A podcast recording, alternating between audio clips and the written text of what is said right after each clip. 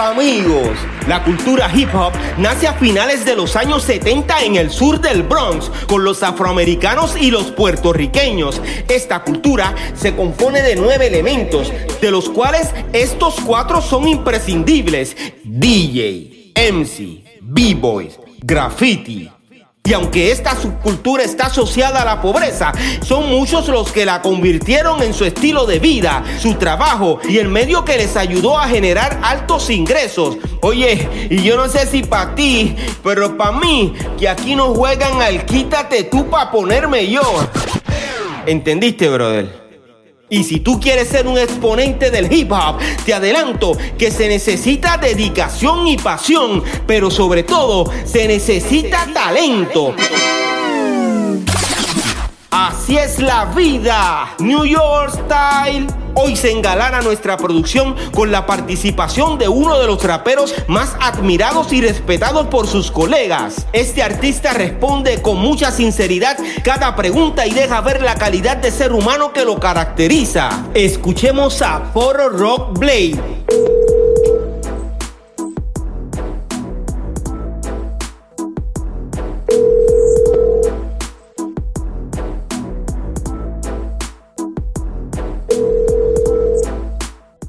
Hello, Piro. What's up, man? ¿Cómo estás? ¿Todo bien? Todo bien, hermano. What are you doing? Aquí, tranquilo, just chilling. Te estoy llamando porque estoy documentando la historia del rap en español y tú eres parte de esa historia. Eh, vamos a dar comienzo hablando del grupo Latin Empire. ¿Cuándo se formó ese grupo?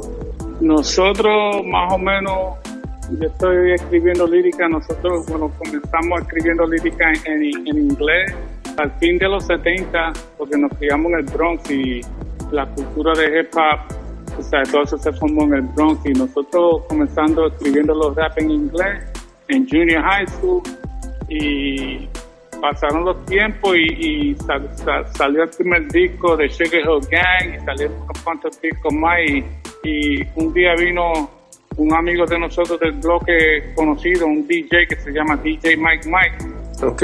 y, y él nos puso un cassette ahí en el radio, nos- me llamó por la ventana y yo vivía en el primer piso y me puso un cassette ahí y era el cassette de Mi Machine Ok. de, de que Mr. Shake sale rapeando ahí con un, verso ahí en español. El, el disco se llama Disco Dream y ese disco salió en 81. Ok. Y mi amigo el DJ Mike Mike me dice que si yo puedo hacer eso. Y yo digo, claro que sí. Empecé ese mismo día a escribir una lírica en español ahí. Y de ahí me enamoré con rap en español y cantando con el socio mío, Crazy Taino, el partner mío Ok. del grupo Latin Empire.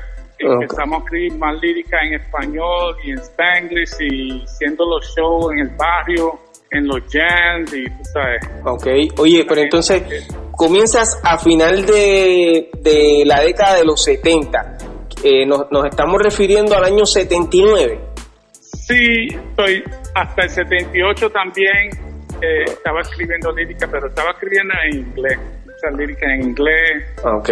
pero pero Ok. o sea, eh, el grupo Latin Empire todavía no se ha formado, solo Ah, ok. estamos escribiendo lírica. ¿Cuándo fue que se formó el grupo Latin Empire? Um, más o menos 81, 82, 83, porque al principio teníamos el nombre que nos llamábamos el grupo Solid Gold MCs. Ok. Y, y cuando estábamos rapeando, después que escuché a Mr. Shake de Me Machine y estábamos poniendo más lírica en español y, espa- y, y el público gozando y, y nosotros estábamos hablando, pasando los tiempos ahí, 82, 83, 84, y que el nombre de nosotros no machea con lo que nosotros estamos haciendo, Ok. con rap en español, y vamos a formar un nombre más o menos que nos machea a nosotros y, y para representar a todos los latinos, en vez de llamarnos The Puerto Rican Empire o algo así, Ujú. decidimos llamarnos Latin Empire. ¿Quién es el que decide llamarle eh, Latin Empire? Éramos entre yo y el que canta conmigo, Félix Taino. Entre nosotros dos y el, manager que estaba con nosotros en ese tiempo. Y estábamos manejando el carro, y relajando, inventando nombres, tirando nombres ahí, los tres amigos, hablando. Y por fin, por fin, tiramos el nombre ahí en el aire ahí, Latin Empire, y, nos quedamos ahí, like, wow, ese es el nombre, ese es el nombre, y decidimos llamando el grupo Latin Empire desde ese tiempo. Wow. tenía que ser más o menos 84, 85, más o menos, para cambiar el nombre. Ok, Latin Empire. ¿Y cuál fue la primera canción que, que grabó ese grupo? Um, el primer tema que firmamos en el 89 con la disquera Atlantic Records y grabamos el tema Puerto Rican and Proud, que se tiró video y todo eso. Okay. Y, paseamos allá a Puerto Rico y cantamos el tema también. Wow, sí, yo lo recuerdo. Eh, tengo eh, muchos amigos que al día de hoy son fanáticos de ustedes. Mm. o sea, que ustedes básicamente tienen una fanaticada en Puerto Rico. De verdad que los felicito por eso la primera canción, ¿cómo se titulaba? Sí, así mismo, Puerto Rican and Proud. Ok, entonces, ¿dónde grabaron esa canción?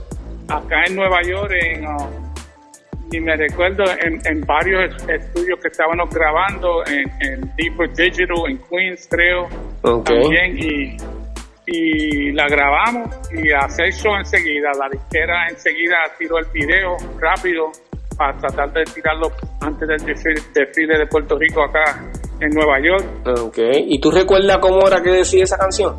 Sí, comenzaba más o menos como dice así, the Puerto Ricans have landed and we're here to shift the crowd from left to right, so try not to get foul. And if you do remember, there's no fighting allowed as we announce the title of this, J.A. and we're Puerto Rican and proud.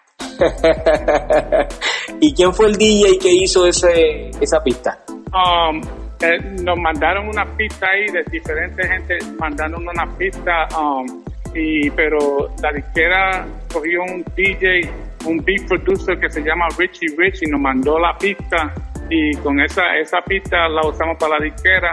Okay. y seguimos seguimos por ahí. Estábamos usando el DJ de nosotros en ese tiempo DJ Good Time y con él nos, nos pasábamos paseando haciendo los shows por todos lados Okay. Porque cuando se enseñaron el video en MTV Internacional y por todos lados, por Video Music Box en Nueva York, estamos cantando en, todos um, los clubs por todos lados, por Lady en Roseland, en muchos lugares, muchas, muchos festivales, muchas escuelas, wow. todos lados. Wow. Oye, pero Rock, eh, ¿cuál fue el sello discográfico de esa producción? La disquera, el sello fue Atlantic Records. Atlantic Records, ok. Wow. Entonces, ¿cuántas canciones? Esa, disquera, es un major, major record label. Okay. Ellos son uno de los majors, uno de los grandes. ¿Y cuántas canciones incluía ese disco? Eh, solamente Puerto Rican Proud fue un sencillo y, y teníamos eh, la opción para tirar otro, eh, el álbum entero, pero una situación ahí que estaban hablando que querían que nosotros hiciéramos más, más canciones, pero en inglés. Ah, okay. Y, y, nosotros ya estábamos enamorados de, rap en español y, y vez que estaban haciendo show varios años antes de eso, todo el mundo nos conocía por el rap en español, so, tú sabes, um, no nos llevamos bien con la disquera y nos separamos. Y, ahí, más o menos para el 91, tiramos el sencillo con una independent label que se llama Culebra Records. Okay. Y tiramos el sencillo de Así es la vida. Wow. Oye, que ese es el palo, mano. Así es la vida. New York Style. ese es el palo, mano. Sí, bueno, sí, sí, sí, de verdad que sí. Este, pero vamos a hacer algo, cantar un poquito de esa canción, hermano. El de Así es la vida. Sí, ven. Más o menos dice así. Para la gente que no saben que es un buen amigo, eso es un peso gordo en su bolsillo. Vienen a visitar cuando te llega cheque como sacan leche de una vaca hasta que se seque. Te preguntan a ti que le preste dinero hasta que llegue el cheque en el día primero para comprar leche, pan, azúcar, huevos y café y tú se los regalas por no ser mala fe. Así es la vida. New York Style. Oye, pero entonces quiero hacerte varias preguntas de lo que básicamente ya hablamos. Ok. Eh, si comienzas en el 1978, 79, vamos a poner por ahí, ¿qué edad tenías para esa época? Ah, yo estaba teenager en ese tiempo, pero, pero en ese tiempo yo estaba en junior high school, más o menos 13, 13 años. Okay. Pues, estábamos escribiendo lírica en inglés. Ok, sí, sí. En, la mentalidad de la en el Ok, ¿y eh, eres puertorriqueño? Sí, nací en Vega Baja. Mi mamá se mudó para Nueva York desde nosotros jovencitos, o me crié en el Bronx. ¿Cuál fue el primer rapero que escuchaste rapeando en español? Que creo que lo mencionaste, pero quiero que, por favor, para que conste en récord, eh, lo repitas. Ajá, el primer rapero que escuché rapeando en español fue a Mr. Shake. Él salió en el 81, él es del grupo Mean Machine y el sencillo se llama Disco Dream, con, la, disquera Sugar Hill Records.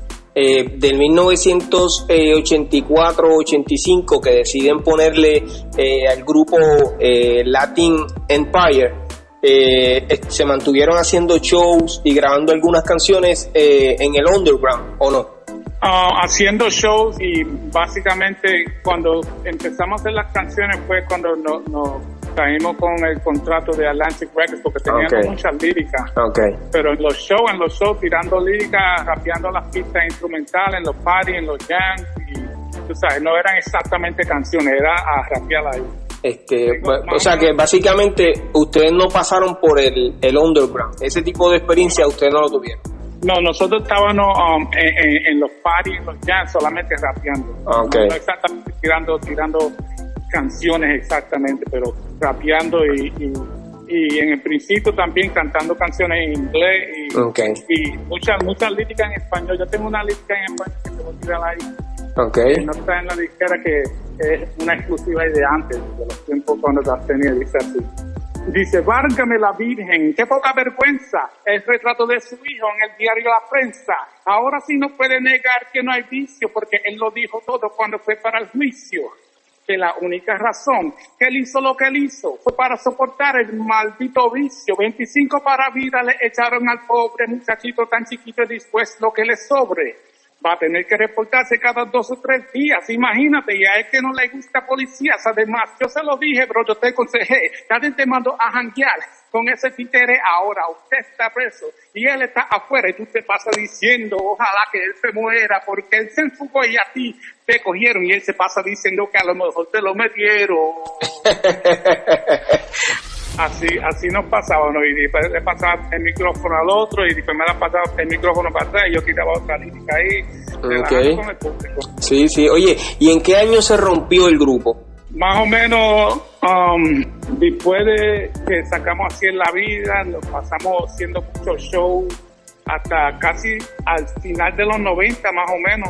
Y y ahí más o menos nos, quedamos más o menos tranquilos, pero yo seguí y el socio mío también sigue, el Crazy Taino también sigue con su lírica y todo, pero yo seguí y le metí mucho a las canciones y eso y con tiempo pasó para el 2004-2005 acá en, en Miami, Universal, la disquera Universal, me firmaron otra vez a mí o sea, como artista solista. Okay con el nombre Por Rock Days. Ok. Y de un, CD que se llama El Hijo de Gloria. Wow. Un sencillo que se llama Boricua de Cora. El video se tocó por todos lados también. Wow. Y a pasear por todos lados.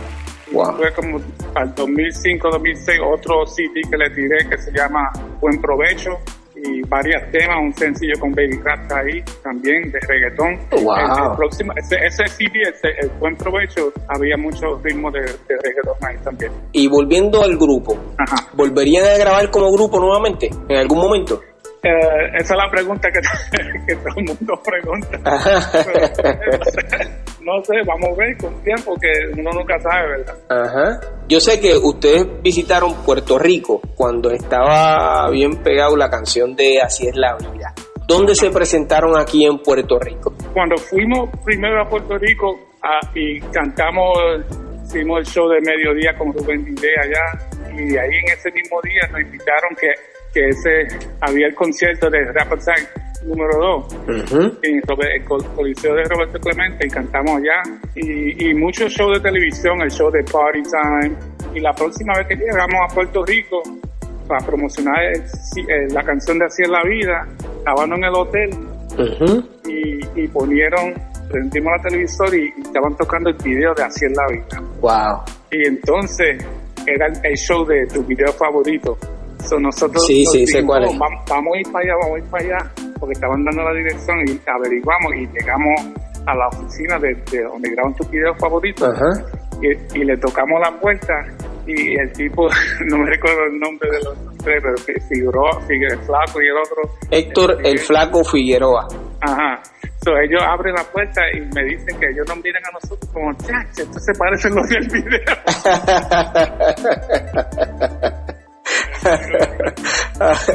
Pero entonces, ¿qué hicieron? Eh, ¿Se presentaron en tus videos favoritos? Nos metimos ahí, eso fue el principio, yo creo que esa fue la primera semana, o no sé si ya estaban tirando un video dos o tres semanas o un mes, lo que sea. Pero nunca, nunca tenían público ahí. Yo le dije a, los chamacos, oye, vamos a hacer como si tenían una llamada que estamos llamando de Nueva York y invitar al público que la semana que viene nosotros vamos a venir acá a cantar en vivo. Okay. Y él, nos dijo, nosotros tenemos a la gente aquí en vivo, pero olvídate, vamos a inventar. y ahí fue la primera vez que tenían en vivo ahí con tus videos favoritos y de ahí siguieron trayendo artistas en vivo ahí. De ahí fue la idea, para traer el público ahí. Eh, básicamente, eh, ¿cuántas canciones eh, grabaron el grupo Latin Empire? Latin Empire teníamos Puerto Rican and Proud, teníamos Así es la vida, teníamos varias canciones, pero unas cuantas en inglés, teníamos que, que no se grabaron las teníamos grabadas, pero no se tiraron para el público. Teníamos una, que se llamaba I'm Más Cultura, ese más Tanques. Teníamos varios temas, varios temas, pero lo que se grabaron profesional fue Así es la vida y For Big and Proud. ¿Y como grupo, qué países visitaron? Fuimos a, a Cuba en el 93. Wow. Fuimos a, a a Puerto Rico, a Santo Domingo, a varios, casi todos los estados acá de los Estados Unidos cantando en todos los estados, muchos festivales y las escuelas, los colegios nos invitaban a cantar en los, al público de, los colegios y también um, tiramos el anuncio también que nos invitaron a hacer el anuncio uh, nationwide de Schools the Move que se tocó por todos lados y lo, grabamos también en español. Es, Schools the Move, el anuncio que se dice en inglés Let's say you go to school, but you're behind in your words. You have a funny feeling that you are the only jerk. You don't know what to say, you don't know what to do, so you decide to cut class and hang out with the crew. The last day of school, you finally find out that you're getting left back, so you decide to drop out. This is a mistake you know you're gonna regret because a diploma is one thing everyone should get. Don't forget who's the move. Está chévere. Ese anuncio se tocó por todos los Estados Unidos. Wow. Y también lo grabamos, lo grabamos también en español también. Y se tocó en los Estados Unidos, especialmente en Nueva York, en, en, en, todos los canales, casi dos años directo. Oye, me dices que grabaste eh, reggaetón y que eh, hiciste una colaboración con Baby Rasta. ¿Cómo te sentiste cuando eh, grabaste reggaetón? A mí me gusta, eh, mi, mi, preferencia es hip hop, pero o sea, el reggaetón para mí todo es Spanish hip hop, todo es rap. Okay. rap en español, ¿entiendes? Solamente es, como un álbum que tiene diferentes branches, ¿tú entiendes? Ok, ok. Se formó el hip hop, el rap en inglés, rap en español. Ah, imagínate que estás rapeando por todos los países, todos los lenguajes. Se formó varios diferentes ritmos, se formó eh, primero el, underground en, Puerto Rico y después empezaron a poner los sabores bien latinos y bien body y, nació el reggaetón. Y yo no tengo nada en contra ninguno ninguno de esos flavors, a mí, a mí me gusta todo esto, pero mi preferencia es hip hop. Ok, entonces, eh, ¿qué puntuación tú le das a la nueva generación del reggaetón? A mí, como te dije, a mí me gusta, a mí me gusta toda la música porque en, cuando nosotros comenzamos no había casi nadie rapeando en español. Ahora que, hay bastante y están, están recibiendo bastante billetes por su talento, a mí, yo, yo, a mí me encanta todo eso. Básicamente apoyas y admiras lo que están haciendo los reggaetoneros. Exactamente, exactamente. En esa época de, la década de los 80, y me refiero a los años del 81 al año 85, eh, ¿escuchaste a alguna otra persona cantar rap en español? Sí, había, yo estaba en, un jam, o sea, un jam es como cuando los DJs tocaban música en la calle, en la escuela, en, o sea, en la calle, pero afuera en la calle, en la carretera. Ok. Y estaba rapeando en el Bronx ahí, por la calle la 167 por allá, por debajo del 34, en una calle que se llama Cromwell por allá. Y yo estaba rapeando ahí estaba rapeando en español y apareció un tipo desde, desde momento ahí, cogió el micrófono y fue que yo estaba cantando y empezó a rapear en español también. Okay. Y se llama, se llama MCTNT. Y ese, ese es mi pana, nos, nos pasamos muchos años acá en Nueva York.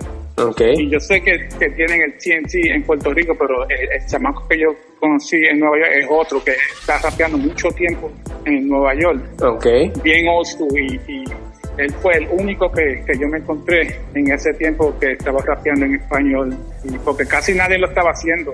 Ok, y ese, y ese rapero, MCTNT, eh, ¿actualmente está trabajando como rapero? Sí, sí. Eh, ¿Grabó alguna vez eh, alguna producción discográfica? Um, no, no, creo que grabó profesional, pero, pero ha estado por todos lados y mucha gente lo conoce en Nueva York. Ok. Además de MCTNT, eh, ¿no escuchaste a nadie más?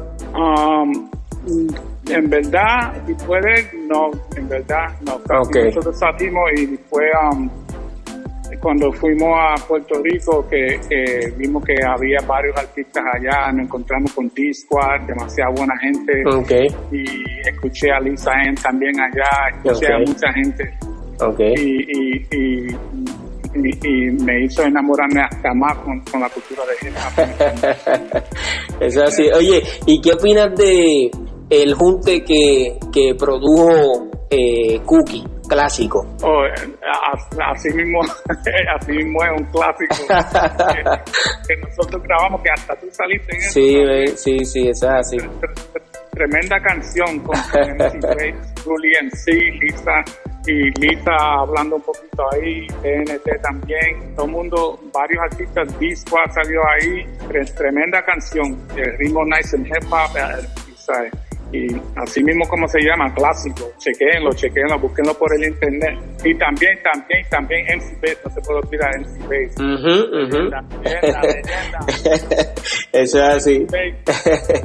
Oye, esa, esa cultura del hip hop que comienza en Estados Unidos en el idioma inglés, este, de esos raperos que salieron como Ron DMC, LL Cool J, entre otros, ¿alguno de ellos eh, ha sido o fue tu inspiración? Um, nosotros, para mí, porque yo me crié en el Bronx, hasta an- antes que, que salieron los primeros discos de Sugar Hill Records y todo eso, habían varios artistas en las calles que, que no se conocieron mucho en, sabes, pa- mundialmente, pero había el grupo de Cold Crush 4 que siempre se pasaban en el barrio mío.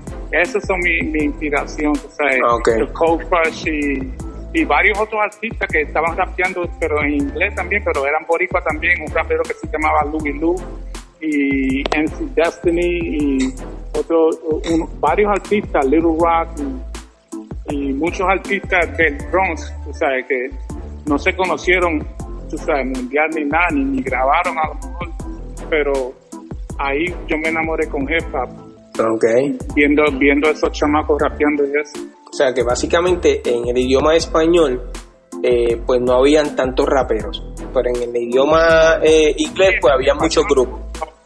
Sí, en español no había nadie, hasta que Mr. Shake salió fue el primero que yo escuché. Ok, ok. Entonces, eh, a Man, ¿cuándo tú lo escuchas? Eh, eh, cuando el mismo tiempo que nosotros salimos en el 89 con la disquera With Atlantic, que tiramos el sencillo Puerto Rican and Proud, Ok, ahí en ese mismo año salió Man de, de West Coast con Mentirosa. ok, ok. Entonces, del movimiento que, que comenzó en Puerto Rico en el año eh, 85-86, ¿tú tenías Ajá. conocimiento? ¿Sabías que aquí en Puerto Rico ya había un movimiento de rap en español? No, yo no sabía, eh, pero cuando llegué allá eh, fue que escuché todos los artistas, porque en Nueva York ni, ni la emisora ni lo, ni lo estaban tocando. O sea, no se escuchaba la droga mata, no se escuchaba nada de eso en Nueva York. Okay. Estuviste en un concierto aquí en Puerto Rico, ¿cierto? Sí. ¿Cuál fue el concierto y en qué año fue? El 89 que cantamos en, Roberto Clemente, Coliseo de Roberto Clemente allá. Cantamos ahí, que había demasiada gente ahí, gozamos bastante ahí. Eh, ¿No recuerda eh, cómo se llamaba ese concierto? El Rap Attack 2, Rap Attack 2, el segundo Rap Attack, tú sabes. ¿Dónde más se presentaron en Puerto Rico? Estábamos haciendo muchas emisoras y y también Barón nos, invitó a, o sea, con una cancha ahí y estaban tocando música y tenía unos grupos ahí de, pop rock, porque en ese tiempo creo que se estaba tocando mucho eso allá y cantamos ahí también en una de las canchas y solamente estábamos promocionando y, las emisoras y varios shows de televisión. Salimos en, el show, hasta Bruli salió con nosotros en el show de el show ese. ¿Y esto qué es? No sé.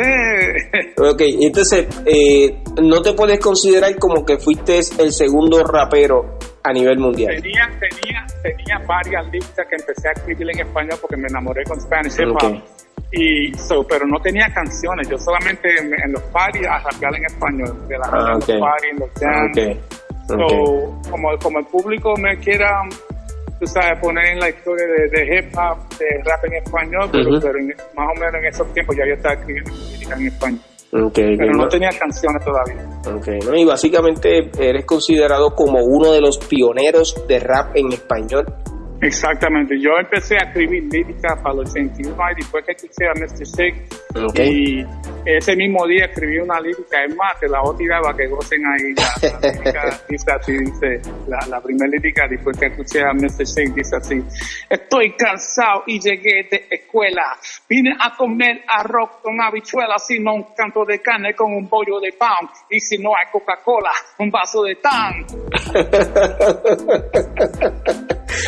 En el año 83, 84 básicamente, estaba la moda del breakdance. Ajá, ajá. Eh, hasta, antes de eso, hasta antes de eso. Sí, ok. 77, 78, 79 estaban breakdancing y nosotros estábamos envueltos en eso un poco también, o sea, breakdancing en el piso antes que se usaban los cartones. wow. ¿Me quieres decir que ya en el 77 ya estaban bailando breakdance en Estados Unidos? Sí, sí, sí, sí. Te digo que es en el 83, básicamente 84, puede ser 82 más o menos. Esto fue la segunda vez que salió otra vez. Ok. Se quedó calmado para los 80 y un poquito y después subió otra vez. Ok, ok. Que ahí es donde viene la película. Ajá. O sea, básicamente participaste también en esa moda. Sí, yo estaba, me pasaba breakdance en barrio, en el Bronx, y en ese tiempo había el, el, corillo, los varios corillos originales de Rocksteady 2, como Jimmy Lee, Jimmy D, Rubber Band, JoJo CN, 477, estos eran originales de Rocksteady y, y ellos le pasaron el nombre a Crazy Legs cuando ellos se, se, metieron en diferentes clases de situaciones y le pasaron el nombre a Crazy Legs. Pero antes de eso ellos se pasaron en el barrio mío y, y ahí, breakdancing ahí en el círculo en los jams, cuando la, gente tocaba música en la calle y nosotros nos tirábamos en el piso también como chamaquitos. No éramos tan perfectos en breakdance, pero nos tirábamos también inventando, cogiendo golpes. Eh, ¿Lograste participar también en la moda del graffiti? Sí, en Junior High School y High School también, eh, escribiendo y, locales. En el, bloque mío había como 7, 8 de nosotros y teníamos un crew que se llamaba CFA. CFA quiere decir The Fantastic Artist, artística fantástico. Y ahí escribiendo localmente en los buildings, en las escuelas, escribiendo por todos lados los nombres de nosotros con, con, la, con, la, marca debajo del nombre CFA, que todo el mundo sepa que ese es el código CFA. Ok, y... The Fantastic Artist, y escribiendo, pero no, nunca me... Algunos de ellos iban a los trenes y todo eso, pero yo nunca cogí... Eh, el ánimo, no me atrevía, no me fui para los trenes a escribir ni nada de eso. Pero cuando nos montábamos en los trenes en la guagua estaban ahí sentados, escribiendo los nombres, pero pero para irnos para allá, para escribir afuera, en los trenes afuera, nunca hice. ¿Y dónde conoces a Prissy Taino? Bueno, la mamá de nosotros se conoce antes que, nosotros, sea, ellos desde jovencitas, teenagers, qué sé yo, y nosotros um, nos criamos juntos, más o menos todos juntos, visitándonos todas las navidades, todos los Easter, visitándonos cada vez. Y era, era como si nosotros somos cousins, cousins. Y, nos criamos juntos y por eso que pasaron los tiempos de y empezó el rap en el Bronx y todo eso y empezamos a escribir. Okay. ¿Y todavía tienen comunicación? Sí, sí. Porque me mencionaste que eh, eh, Carecita todavía canta rap. Sí, eh, eh, eh, está envuelto, a veces él tiene sus líricas porque a veces me llaman, me tira algo por el teléfono. No casi estamos tanto en contacto, pero me imagino que está haciendo sus cositas. ¿Con qué artista del rap en español te gustaría hacer una colaboración? A mí me encanta, a muchos de los artistas, a mí me encanta Tego, okay. o sea, bien hip hop, o sea, y, Tego, él, es el más que eh, lo considero más hip hop y a mí me gusta Tego, so, okay. sería Tego. Con Tego Calderón. Ajá. Pero entonces, de los raperos americanos. Es que, es que mi, mi mentalidad está tan old school, que yo estoy toqueado en los 80. Ok, ok. Los míos, los míos old school, pero no, los artistas de, de hoy en día en inglés, en verdad, ni, sé, lo mío es que a mí me gusta hacer mis canciones y, y, también, si, como me encanta es así como estamos haciendo que bregué con Cookie, estoy bregando contigo, a mí me encanta así bregar con, con los old school, con los old school de rap en español. Y en eso, es, ese, eso es lo que, en lo que yo estoy. Entonces, para los arreglos musicales, ¿estás utilizando a Cookie? Oh, no, yo, yo, yo tengo varios amigos que, que hacen pista y todo eso, y a veces yo, yo escucho muchas cosas por el internet de canciones viejas y todo, y yo mismo me invento los looks y todo eso, y, y le llevo todas las ideas a, los chamacos en el estudio, le, le digo, oye, quítame esto, quítame esto, y inventamos ahí, cocinamos y con, los ritmos y inventamos temas. ¿Puedes decir tu verdadero nombre? Sí, sí, mi nombre es Ricardo Rodríguez, nací en Puerto Rico, en Vega Baja, aquí en Nueva York, en, el condado del Bronx, DX. Oye, por antes de irnos, yo quiero que de favor me cantes un poco de la lírica que tiraste en clásico por Rock from the Latin Empire, representando la vieja escuela. Desde que el Bronx estaba encendido en candela, Star Wars, Street, Wild Style, Get Down. Nací en Puerto Rico, pero me crié en el Boogie Down en los 70, con los verdaderos gangas de Nueva York, en el ojo de la tormenta. Word to Nelson Dennis, the Bronx is burning. ¿Qué está pasando? El Bronx se estaba quemando. Fuego a la lata, fuego a la lata. a sacarle la plata. Yo quería ser un rapero, pero qué sé yo, dice pero está dura, de verdad que sí que está bien dura. Tengo que dar por terminado este episodio, eh, pero estoy sumamente agradecido de que hayas aceptado esta entrevista. Eh, yo sé que nuestros seguidores están súper emocionados de haber escuchado la historia de uno de los integrantes del grupo que dio mucho de qué hablar en la década de los 80 eh, nada más y nada menos que Latin Empire. Gracias, gracias, gracias a ti, gracias a todo el público, todos los fanáticos old school y toda la nueva generación que sigan escribiendo sus líricas y apoyando el hip hop latino. Para adelante, mi gente. Muchas gracias, hermano, seguro que sí. Éxito. Gracias. Escucharon a Poro Rock Blade otro de las leyendas del rap en español. Son los verdaderos exponentes, los que te cuentan la historia de su vida, cómo y cuándo comenzó su aportación al movimiento. Gracias a todos por visitar pirojm.com, por suscribirse y dejar sus comentarios en las redes sociales. Yo soy Piro JM y este es otro episodio más de Piro a lo Natural. Oye, bomboncitos de menta para que se entretengan.